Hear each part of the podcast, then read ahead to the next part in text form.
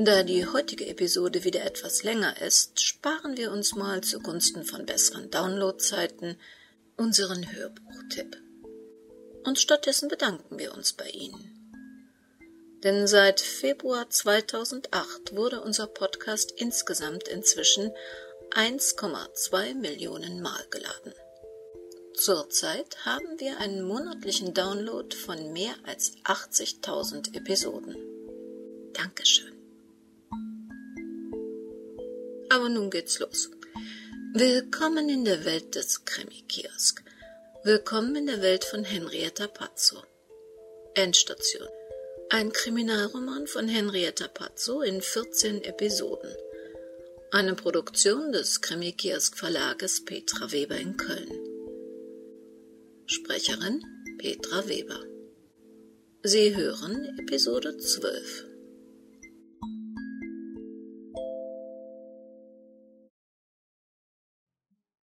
Mittwoch, 8. Mai 2002, nachmittags. Barbara brauchte jetzt etwas Zeit für sich. Weder im Büro noch zu Hause konnte sie ihre Gedanken nach diesem Gespräch mit Margarete Franken sinnvoll ordnen. Deshalb tat sie, was ihr inzwischen zu einer lieben Gewohnheit geworden war, wenn sie komplizierte Gedankengänge verfolgen wollte. Sie ging mit ihrer Kamera zum Friedhof. Der Friedhof bot reichlich marodes Mauerwerk, wuchernde Pflanzen oder verrottenden Grabschmuck als Motiv. Mit Teleobjektiv und Vorsatzlinsen zog sie von Grab zu Grab. Der blühenden Farbenpracht frisch eingepflanzter Stiefmütterchen konnte sie keinen Reiz abgewinnen. Sie begeisterte die Faszination des Welkenden, der Übergang vom Leben in den Tod, etwas, das sie offensichtlich mit den Mitgliedern von Capolinea verband. Wobei diese weniger vom biologischen Verfall, sondern eher von dem daraus resultierenden finanziellen Gewinn begeistert waren. Im Sucher des Objektivs zeigte sich eine verdorrte Hortensienblüte. Ihr Stiel war am Blütenende der Pflanze achtlos abgeknickt worden, und nun vertrocknete der inzwischen rosagraue Blütenball gnadenlos. Die Patientenakten in Friedrich Kallmanns Arbeitszimmer stellten wahrscheinlich ähnlich erbarmungslose Zeugnisse verfallenden Lebens dar. Wie auf dem Seziertisch muss er jeden einzelnen Patienten auf seine Überlebenschancen untersucht haben. Unklar blieb allerdings, wofür er dann noch Medikamente in seinem Schrank hortete. Jede Verzögerung des Sterbeprozesses war doch gegen die Interessen der Anleger. Ohne Friedrich Kallmann jemals gesehen zu haben, empfand sie Ekel und Abscheu vor diesem Mann. Wie skrupellos musste ein Mensch sein, der am Leid anderer Lebewesen so herzlos verdiente. Die Polizei würde morgen klären, was ihm zugestoßen war. Aber gehörte nicht auch Margarete Franken zu diesen Ausbeutern menschlichen Leids? Barbara mochte die alte Dame. Es fiel ihr schwer, sie in einen Topf mit Friedrich Kallmann zu werfen. Regenwolken verdunkelten plötzlich den Himmel. Ein Gewitter nahte heran. Für Nahaufnahmen reichte das Licht nicht mehr aus. Noch vor einem heftigen Regenguss erreichte Barbara ihr Auto. Es war Zeit, sich im Büro zu melden. Vielleicht wusste Frau Klammer inzwischen mehr. Mittwoch, 8. Mai 2002, spätnachmittags. Jupiter gibt Ihnen die nötige Leichtigkeit, den rechten Zeitpunkt für bestimmte Vorhaben abzuwarten. Sicher ist, die Würfel fallen zu Ihren Gunsten. Ah, schön wär's ja, aber auf Horoskope war leider kein Verlass. Im Prinzip glaubte Sylvia Klammer sowieso nicht daran. Trotzdem ließ sie sich jedes Mal hinreißen, die Seite mit den Horoskopen zuerst zu lesen, noch vor dem Menü des Tages. Nur so aus Spaß. Und jedes Mal musste sie der Versuchung widerstehen, doch Anhaltspunkte für das Eintreffen verschiedener Voraussagen zu suchen. Frau Manott glaubte an solche Sachen überhaupt nicht. Sie kannte ihre Chefin nun schon lange genug und sie konnte sich auch genau vorstellen, wie ihr Besuch bei der Familie Kallmann abgelaufen war. Sie wird bei diesen Kallmanns fest entschlossen hereingerauscht sein und ihnen ihre Meinung, dass die Polizei für die Suche zuständig sei, deutlich mit logischen Argumenten klargemacht haben. Dann haben die Kallmanns gefühlvoll auf reich, aber hilflos gemacht, und am Schluss haben sie die arme Frau Manott sicher wieder bequatscht, weiter nach dem Senior zu suchen. Und weil ihre Chefin zwar reichlich clever, aber mindestens genauso gutmütig war, hat sie sich wahrscheinlich erneut überrumpeln lassen. Und gerade das liebte Sylvia Klammer an ihr. Wenn es hart auf hart kam und es um die Zukunft ihrer Mandanten, deren Mitarbeiter oder Familien ging, war Barbara Manott zwar cool und unerbittlich, aber sie hatte ihr Herz dabei nicht verloren. Sie gehörte nicht zu diesen zickigen Karrierefrauen, die jederzeit Humor und Gefühl gegen ein dickes Bankkonto getauscht hätten. Deshalb würde sie auch so lange an der Seite ihrer Chefin bleiben, wie es die Kanzlei erforderte. Weiterbildung hin oder her. Sie musste nur mit der nötigen Leichtigkeit den richtigen Zeitpunkt abwarten. Und mit Jupiters Hilfe würden die Würfel schon zu ihren Gunsten fallen und sie aus diesem Seminarschlamassel befreien. Fast hätte sie das Klingeln der Telefonanlage überhört. Das neu angeschaffte Gerät fügte sich mit seinen zarten melodischen Klingeltonen nahtlos in alle Bürogeräusche ein. Kanzlei Barbara Manott, guten Tag.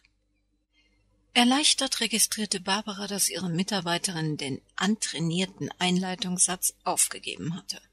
Ich bin's. Gab's was Besonderes? Wurde ich vermisst? Ehrlich gesagt, nein. Sie werden es nicht gerne hören, aber ich schaffe meine Arbeit besser, wenn ich alleine und ungestört durcharbeiten kann. Was hat die Polizei denn gesagt? Wie stehen die Chancen, den alten Kannmann aufzutreiben? Also sagen wir mal so, mit der Polizei warten wir noch bis morgen. Den Kallmanns lag eben sehr viel daran, damit zu warten. Und inzwischen verstehe ich auch wieso. Friedrich Kallmann hat sozusagen ein paar Leichen im Keller. Wobei dieser Vergleich ziemlich treffend, aber geschmacklos ist. Also genau so, wie Sylvia Klammer es sich gedacht hatte. Haben Sie den Junior bei Ihrer Schlägerei eigentlich schlimm erwischt? Er macht heute den Laden gar nicht auf. Na ja, ein blaues Auge und eine böse Schramme hat er abbekommen. Der Laden bleibt aber sicher geschlossen, weil er seiner Mutter beistehen will. Ich hab ja gleich gesagt, dass der Typ irgendwie merkwürdig ist. Wieder so ein Muttersöhnchen. Was machen Sie jetzt als nächstes? Keine Ahnung. Ich glaube kaum, dass ich herausfinde, was mit Friedrich Kallmann passiert ist. Vielleicht fahre ich noch mal zur Familie. Bevor ich das vergesse, Ihr Mann bittet um Ihren Rückruf. So eine Klassenfahrt scheint nicht das reinste Zuckerschlecken zu sein. Möglich, dass er früher zurückkommt. Sie erreichen ihn in der Jugendherberge. Was klickt denn da so? Ich stehe in einer Telefonzelle. Mein Geld ist gleich durchgelaufen. Also falls ich mich nicht mehr melde, wünsche ich Ihnen jetzt schon einen schönen Feier.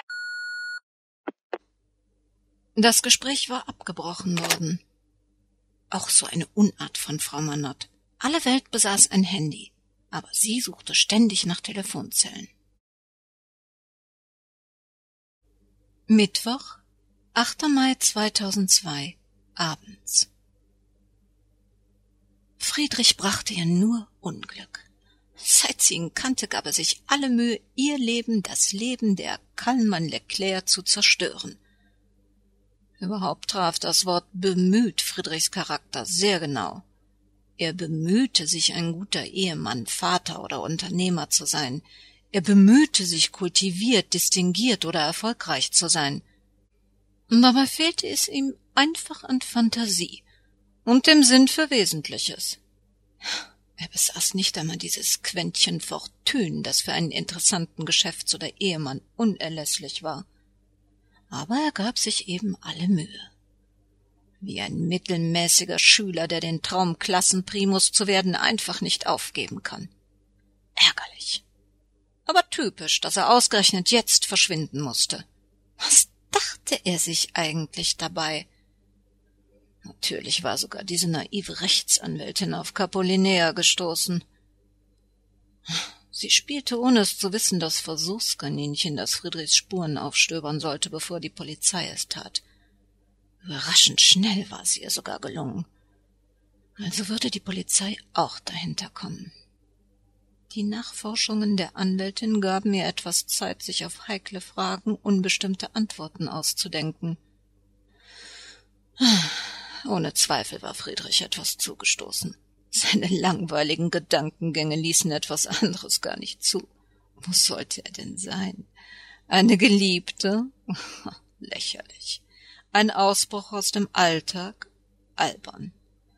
Friedrich liebte geordnete Langeweile, was andere vielleicht als Fessel der Gewohnheit oder Zwang der Gesellschaft betrachteten, stellte für Friedrich das höchste Gut seiner persönlichen Wertestruktur dar. Ein Leben frei von allen Zwängen käme ihm eher wie ein gefährlicher Albtraum vor. Nein, Friedrich wurde es irgendwie unmöglich gemacht, nach Hause zu kommen. Entweder hielt man ihn fest oder er lebte nicht mehr. Bis morgen hatte sie noch Zeit, sich Antworten für die Polizei zurechtzulegen. Dann musste nach Friedrich offiziell gesucht werden. Außerdem machte ihr Holger Sorgen. Seit Stunden lief er durchs Haus, suchte nach Terminkalendern, Adressbüchern oder sonstigen Hinweisen. Erstaunlich, wie sehr er sich um seinen Vater sorgte. Immerhin redeten die zwei seit Jahren kaum miteinander. Horats ungezügeltes Benehmen konnte nur einen späten Besucher an der Eingangstür bedeuten. Ohne Anmeldung des Mädchens stand die Anwältin in der Tür. Haben Sie meinen Mann gefunden? Da ich alleine bin, gehen Sie also nicht mehr davon aus, dass er lebend durch diese Tür kommt. Was soll diese Haarspalterei? Ohne Grund machen Sie sicherlich keine abendlichen Hausbesuche. Immerhin haben Sie meinen Sohn böse verletzt, als er Ihre Abendruhe störte. Ich versuche nur die viertausend Euro zu verdienen, die Sie mir heute Mittag gezahlt haben. Inzwischen weiß ich nämlich, wie Sie Ihren Luxus hier finanzieren. Und ich bezweifle, dass Sie keine Ahnung von der wundersamen Geldvermehrung Ihres Mannes haben. Barbara war fest entschlossen, sich diesmal nicht einwickeln zu lassen. Jetzt, Stunden nach dem aufklärenden Gespräch mit Margarete Franken, glaubte sie mehr denn je, dass sich die Polizei möglichst schnell um das Verschwinden von Friedrich Kallmann kümmern sollte. Frau Kallmann saß schweigend in ihrem Rollstuhl. Im Hintergrund knisterten brennende Holzscheite leise im Kaminfeuer. Sie dachte gar nicht daran, Barbara auch nur eine Information mehr als nötig zu geben. Ich frage Sie noch einmal. Haben Sie gewusst, dass dieser ganze Pomp hier auf den Gräbern junger Menschen aufgebaut ist? Was erlauben Sie sich eigentlich? Ich habe sie beauftragt, nach meinem Mann zu suchen, nicht irgendwelchen Dreck aufzuwirbeln. Mein Mann ist der Chef der Kallmannwerke. Unser Pomp, wie Sie es nennen, basiert auf der harten Arbeit meines Mannes in seinem Betrieb. Die großen Augen und die hastige Röte in Frau Kallmann Leclercs Gesicht verrieten Barbara, dass diese bisher wirklich nichts vom Karrieresturz ihres Mannes wusste. Ah, Im Prinzip ist es mir piep egal, wie sie ihren Lebensunterhalt bestreiten. Aber das Verschwinden ihres Mannes könnte mit seinen dubiosen Geschäften in den USA zu tun haben. Und um mal ehrlich zu sein, ich habe keine Lust, damit drin zu hängen. Ich könnte nur schwer die Frage beantworten, warum die Polizei nicht direkt eingeschaltet wurde. Wenn die Polizei das Leben ihres Mannes minutiös aufdröselt, werden sie kaum verschont werden. Spätestens dann müssen sie den traurigen Tatsachen ins Auge sehen. Mir ist schon klar, dass die Presse ihre Familie in der Luft zerreißen wird. Ehemaliger Pharmaboss verhökerte skrupellos Policen sterben da.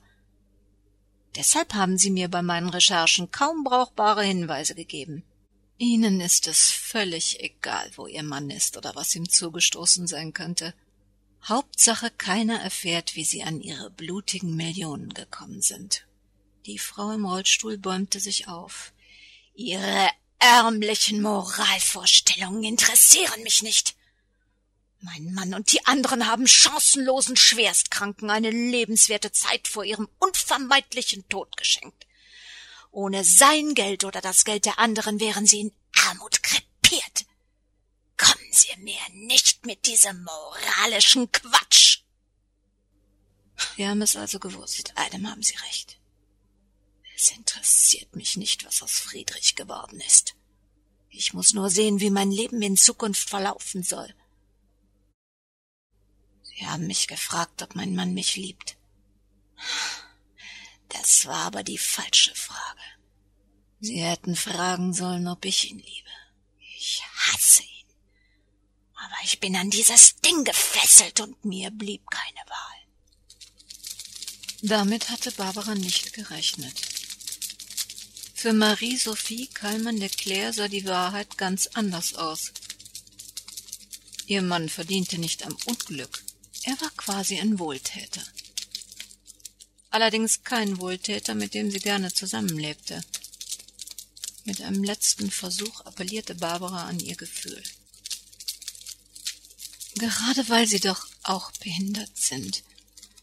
Wie fänden Sie es, wenn ein dekadenter Club von Snobs Ihre Lebensversicherung aufkauft und Wetten auf Ihr Ableben schließt?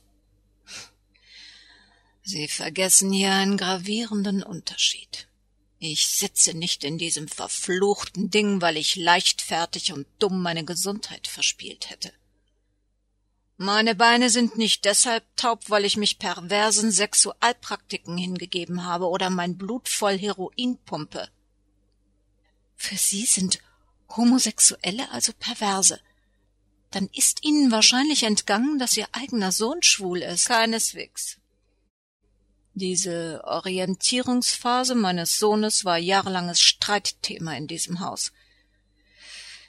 Ich habe lange genug mit homosexuellen Tänzern und Künstlern gearbeitet. Ich weiß um diese hemmungslosen, ausschweifenden, schillernden Partyvögel.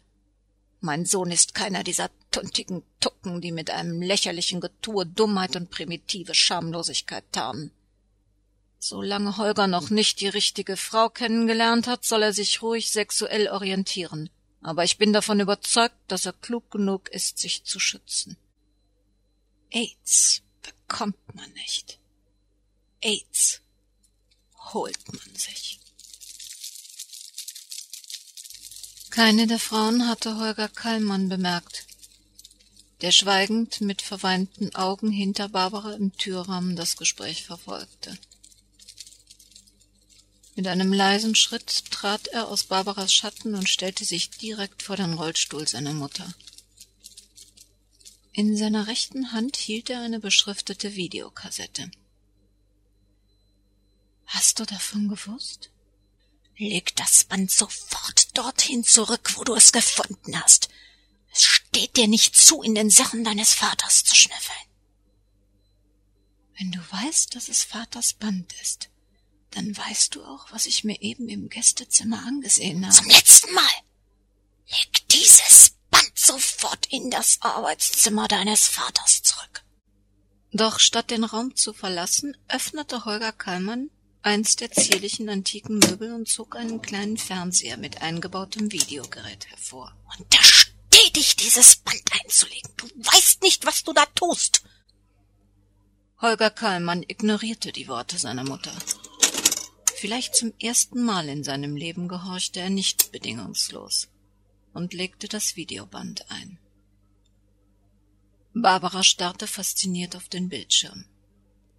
Es handelte sich um eine private Videoaufnahme, nichts professionell produziertes.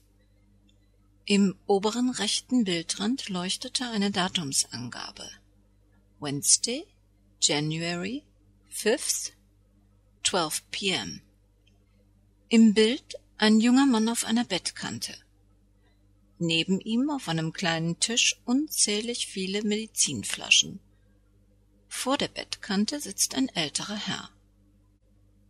Das Video gibt keinen Ton wieder, aber man sieht, wie der ältere Herr auf den Jüngeren immer wieder einredet. Der junge Mann sieht merkwürdig erholt aus. Seine bräunliche Hautfarbe steht in krassem Kontrast zu seinem mageren Körper. Trotzdem scheint er irgendwie zu vermitteln, dass es ihm ganz gut geht. Er lacht und scherzt mit dem älteren Mann, zeigt auf seine nicht vorhandenen Armmuskeln und strahlt eine überraschende Zuversicht aus, als er auf ein kleines Pillenfläschchen zeigt. Nach einigen Minuten verlässt der junge Mann den Raum. Hektisch holt der Zurückgebliebene kleine Medizinflaschen mit bunten Pillen aus seiner Manteltasche und vergleicht sie mit dem Fläschchen, auf das der junge Mann gezeigt hatte. Mit flinken Fingern tauscht er dieses und etliche der anderen auf dem Tisch stehenden Pillen gegen seine eigenen aus. Als der junge Mann zurückkommt, scheinen sich beide zu verabschieden, und die Videoaufzeichnung hört abrupt auf. Der ältere Mann ist mein Vater. Zwar hatte sich Barbara schon so etwas gedacht, aber sie verstand trotzdem nicht ganz, worin sich Frau Kallmanns Aufregung begründete. Was verabreicht Ihr Vater denn dem anderen Mann? Keine Ahnung. Der junge Mann ist ziemlich sicher HIV-positiv. Die gelbbraune Hautfarbe, die man leicht mit Urlaubsbräune verwechseln könnte, ist eine typische Verfärbung durch leberschädigende Medikamente. Außerdem ist der Mann stark untergewichtig und zeigt typische Hauterkrankungen. Trotzdem, es schien ihm noch ganz gut zu gehen. Irritierend ist nur die Aufschrift auf dem Band. Stephen Barrett died Friday, 4th of February 2000. Der arme Teufel hat den Besuch meines Vaters keine fünf Wochen überlebt. Das Band steckte in einem aus den USA adressierten Umschlag. Aber mein Vater ist kein Arzt. Er ist gar nicht befugt, Medikamente zu verabreichen. Frau Kallmann erwachte aus ihrer Erstarrung. Darf ich die Aufschrift mal sehen? Holger Kallmann reichte seiner Mutter das Band. Frau Kallmann sah sich die Aufschrift sekundenlang an, bevor sie mit dem geschickten Wurf einer trainierten Sportlerin das Band hinter sich ins Kaminfeuer warf. Die lodernden Flammen verschluckten das Plastikband mit einem zischenden Geräusch und einem unappetitlichen Qualm.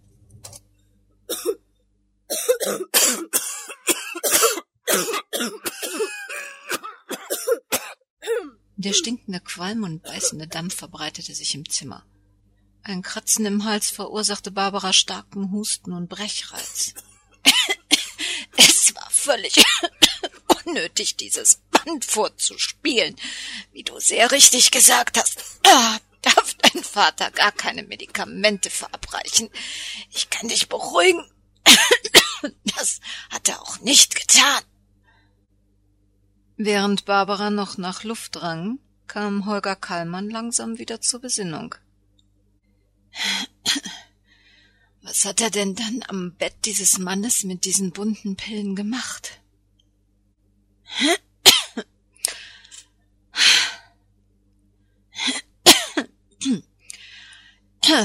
Er hat nur die Tabletten gegen Placebos vertauscht.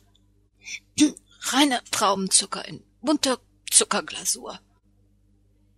Er hat die hochwirksamen Medikamente gegen nutzlose Placebos gleicher Machart ausgetauscht? Dann hätte er ihn auch gleich vergiften können. Ohne diese Stabilisatoren seines Immunsystems war der Mann hilflos jedem simplen Virus ausgeliefert. Kein Wunder, dass er so schnell gestorben ist. Vater hat ihm jede Möglichkeit, sich gegen Angriffe auf sein Immunsystem zu schützen, mit diesen Zuckerpillen genommen. Sagen wir mal so. Stephen Barrett ist, wie viele andere AIDS-Kranke, einer plötzlich aufgetretenen Lungenentzündung erlegen, gegen die wieder erwarten auch seine Medikamente nicht ankamen. Langsam fasste sich auch Barbara wieder. Was Sie da so zynisch umschreiben, ist nichts anderes als Mord. Das wissen Sie. Unsinn. In gewisser Hinsicht hat er dem armen Kerl ein langes, unnötiges Leiden erspart. Sein Sterben wurde nur verkürzt. Lassen Sie mich mal raten. Stephen Barrett besaß eine von diesen teuren Versicherungspolicen. Es stand zu befürchten, dass er dank des ausgezahlten vielen Geldes und der damit verbundenen Verbesserungen seiner Lebensumstände nicht so schnell sterben würde. Deshalb auch dieses Sammelsurium an Tabletten aller Farben und Größen im Arbeitszimmer ihres Mannes. Er liest in den Krankenberichten der Ärzte, welche Medikamente verschrieben werden, und besorgt sich entsprechende Placebos. Und diese unwirksamen Zuckerpillen, die aussehen wie die Originalmedikamente, stellt wahrscheinlich der alte Betriebsleiter in der Produktionsabteilung der Kallmann-Werke her. Frau Wittig erwähnte einen Herrn Steimle, mit dem ihr Mann viel zusammensaß. So löst er also diese kleinen technischen Probleme bei hohen Versicherungspolicen. In Holger Kallmanns Gesicht zeigte sich Unverständnis. Er schien wirklich keine Ahnung von den Finanzanlagen seines Vaters gehabt zu haben. Ihre Mutter wird Ihnen hier einiges zu erklären haben. Mich würde nur noch interessieren, hat nie einer die Verstorbenen obduzieren lassen oder irgendwas geahnt? Sie begreifen es wohl wirklich nicht. Wenn einer mit AIDS stirbt, ist keiner überrascht. Sie sind alle dem Tode näher als dem Leben. Stellt doch keiner unnötige Fragen. Es ist lediglich eine gnädige Verschiebung des Todeszeitpunktes nach vorne, aber ganz bestimmt keine Überraschung für die Betroffenen oder ihre Angehörigen. Und wieso lässt sich Ihr Mann dabei filmen? Hm. Mein Mann wusste nichts von dieser Kamera. Stephen Barrett war einer von diesen Freaks, die ihr qualvolles Ableben via Internet in die ganze Welt kolportieren müssen. Er hielt jede Minute seiner Krankheit mit einer dieser Webcams fest. Heißt das, Millionen Menschen haben im Internet ihrem Mann zugesehen, wie er die Medikamente austauscht? Zum Glück nicht. Barretts Freund und Lebensgefährte gefiel der Gedanke nicht. Er fand, krank sein und sterben sei live geschmacklos. Ohne Barretts Wissen hat er die Bilder vom Netz abgeklemmt und sie lediglich gesammelt, um sie später nach seinem Tod zu veröffentlichen. Tja, als Barrett dann starb, sah sein Freund die Bänder auf verwertbares Material durch und fand dieses. Langsam begriff auch Holger Kallmann, um was es ging. Ungläubig griff er nach der Hand seiner Mutter. Wann war die Polizei denn hier? Barbara rührte seine naive Arglosigkeit. Ich glaube kaum, dass die Polizei bei ihrer Mutter war. Da das Band an ihren Vater verschickt wurde, lag mit Sicherheit ein Erpresserbrief oder etwas ähnliches dabei. Wer weiß, vielleicht hängt sein Verschwinden damit zusammen. Wer erpresserischen Forderungen auf Dauer nicht nachgeben kann oder will, sieht vielleicht auch nur noch die Flucht als letzten Ausweg. Frau Kallmann Leclercs giftiger Blick streifte Barbara und blieb dann auf ihr haften. Ach, Sie wären eine lausige Detektivin geworden. Ihre Menschenkenntnis begrenzt sich auf ein Minimum. Natürlich lag dem Band ein, nennen wir es Wunschzettel bei. Aber mein Mann hat diese Wünsche bereits letzten Monat erfüllt. Die Angelegenheit ist abgeschlossen. Von dem vernichteten Band gibt es keine Kopien mehr. Die Polizei wird sich trotzdem dafür interessieren. Sie kommen nicht drum herum, den Namen des Erpressers preiszugeben. Er könnte ihren Mann entführt haben. Im schlimmsten Fall hat er ihm vielleicht sogar etwas angetan, um den Tod seines Freundes zu rächen. Quatsch. Das ist alles Unsinn. Der Mann ist tot. AIDS ist schließlich eine ansteckende Krankheit. Natürlich blieb Barretts Freund davon nicht verschont. Auf seiner Wunschliste standen lediglich einige Medikamente, die ihm das Sterben erheblich erleichterten. Humane Euthanasie sozusagen. Es war nicht leicht, aber Friedrich hat ihm das Zeug besorgt, und nach vierzehn Tagen erhielten wir eine Todesanzeige. Ende der Spur. Mit den letzten Worten seiner Mutter brach eine Flut von Tränen aus Holger Kallmann heraus. Die Hoffnungslosigkeit, seinen Vater je wiederzusehen, paarte sich mit der Erkenntnis, ihn nicht wirklich gekannt zu haben. Konnte man sich an den Gedanken gewöhnen, dass der eigene Vater Roulette mit dem Leben von jungen Männern spielte? Männern, deren einziges Vergehen in der Liebe zu einem anderen Mann bestand, Ganz deutlich fühlte Barbara, dass diese Geschichte einem tragischen Ende entgegenging. Wo immer Friedrich Kallmann jetzt war, er konnte nie mehr zurück in die Welt, die er verlassen hatte. Da Sie mich für eine lausige Detektivin halten, wird es Sie freuen, dass ich Ihrer Meinung bin. Der Zeitpunkt, die Polizei zu rufen, ist lang überschritten. Keine Ahnung, ob die ihrem Mann je seine Morde nachweisen können. Und trotz ihrer beschönigenden Formulierungen bleiben es nach deutschem Recht Morde. Er hat heimtückisch und aus niederen Beweggründen kranken Menschen das Leben genommen. Aber auch ohne diese schaurigen Geschichten dürfte noch einiges für die Polizei zu tun sein. Ein weiterer Weinkrampf schüttelte Holger Kahlmann. Seine Hand fasste nach Barbaras Arm. Frau Kallmann saß immer noch wie versteinert in ihrem Rollstuhl. Bitte, bitte bleiben Sie. Die Polizei wird so viele Fragen haben. Und ich kann denen doch gar nichts sagen.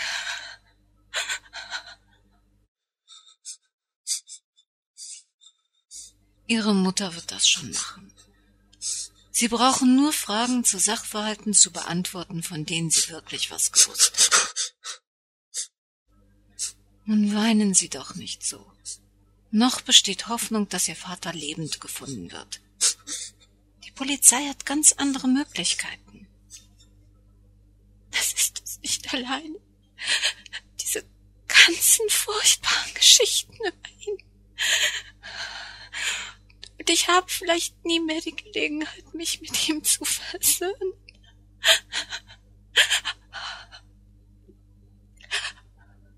Als ich dieses Haus verließ, hat er mir hinterhergerufen, dass er niemals solches perverses Pack in seinem Haus dulden würde. Das ist ausgerechnet vielleicht der letzte Satz meines Vaters an mich. Dieser erneute Weinkrampf schien auch Holger Kallmanns Mutter nicht ungerührt zu lassen. Sie richtete sich in ihrem Rollstuhl auf und zischte ihren Sohn bösartig an. Deine Sorgen möchte ich haben. Hier bricht alles zusammen und du grämst dich um den vermeintlich letzten Satz deines Vaters. Seine letzten Worte an mich waren auch nicht gerade theaterreif. Barbara richtete ihren Blick auf Frau Kallmann Leclerc. Wann haben Sie denn das letzte Mal mit ihm gesprochen? Eigentlich sah Frau Kallmann keinen Grund mehr, der unglückbringenden Anwältin Auskünfte zu geben, aber jetzt kam es eh nicht mehr darauf an. Am Abend seines Verschwindens hat mein Mann mich mit seinem Handy angerufen. Er käme etwas später, weil er bei einem Termin aufgehalten worden war. Dann beschwor er die Qualitäten eines Weines, den er gerade genoss. Sollte Friedrich wirklich nicht wiederkommen, dann waren seine letzten Worte an mich auch wenig schmeichelhaft.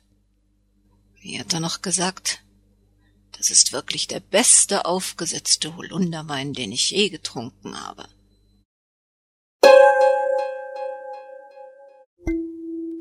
Holunderwein. Das wird uns wohl in der nächsten Woche in der vorletzten Folge mit einer alten Bekannten zusammenbringen.